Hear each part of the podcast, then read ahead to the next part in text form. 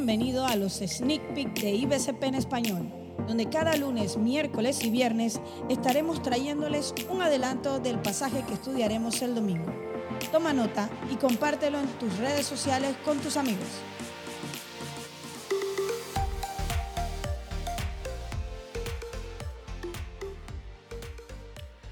A mí me fascina ver un buen combate es muy emocionante ver a los héroes luchando contra los tipos malos en las películas y las series.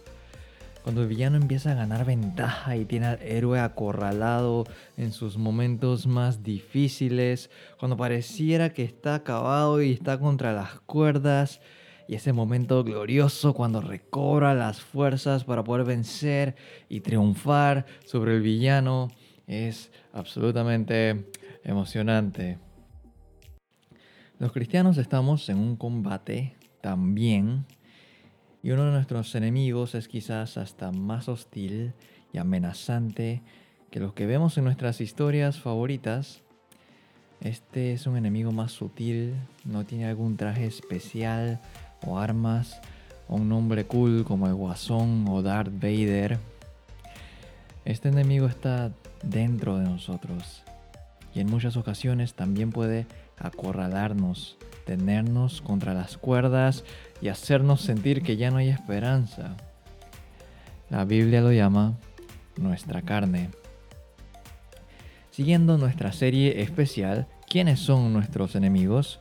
Hoy seguiremos explorando otro de ellos. Ya pasamos por Satanás, el sistema de valores del mundo, y ahora veremos otro que al igual que los demás se oculta para que no nos demos cuenta de la influencia que puede tener sobre nosotros. Al referirnos a la carne como nuestro enemigo, primero tenemos que hacer una distinción particular. Cuando hablamos de la carne, en primer lugar, pudiésemos llegar a pensar que se refiere a nuestros cuerpos.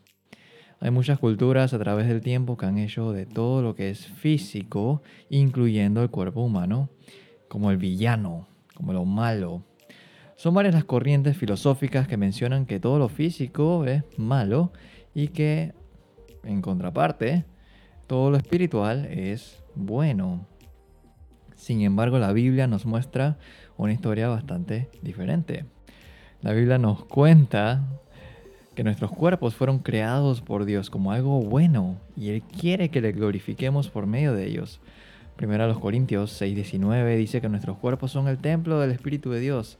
Y el versículo 15 dice que somos miembros del cuerpo de Cristo. La Biblia también es clara respecto a las promesas de Dios de dar a sus hijos cuerpos físicos glorificados. Gálatas capítulo 5 versículos 16 al 21 nos da un panorama del combate que existe dentro de nosotros entre el espíritu y la carne para quienes han creído en Jesús.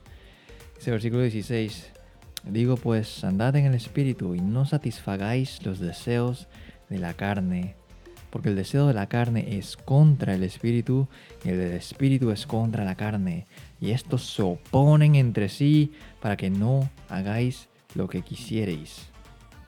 En este contexto, cuando Pablo utiliza la frase deseos de la carne, se refiere a los impulsos de nuestra naturaleza pecaminosa.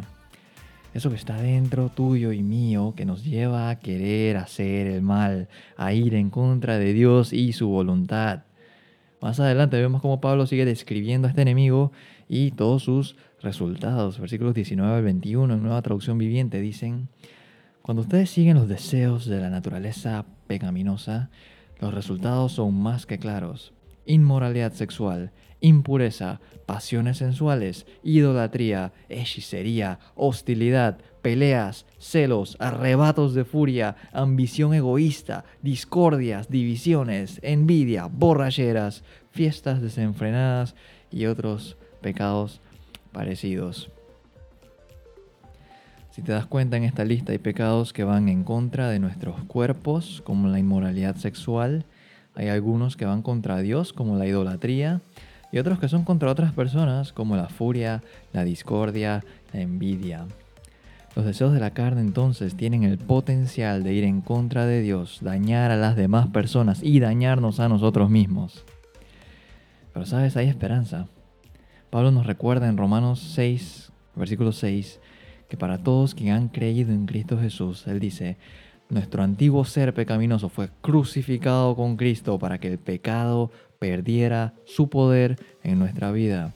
Ya no somos esclavos del pecado.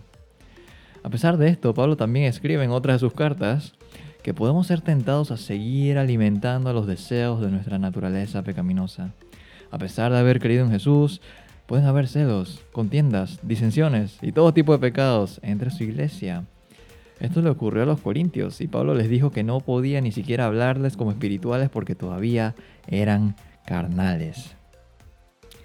El enemigo es real, este enemigo es real, la lucha es real, el combate es real. La pregunta para reflexión es, ¿a quién alimentaste más hoy? ¿A los deseos de tu carne o al espíritu? ¿Cómo vas a responder ante este enemigo? ¿Cómo vas a luchar? ¿Cómo vas a recobrar las fuerzas para poder vencer? Te invito a que nos acompañes este domingo en la USP para saber el desenlace de esta historia. que Dios te bendiga.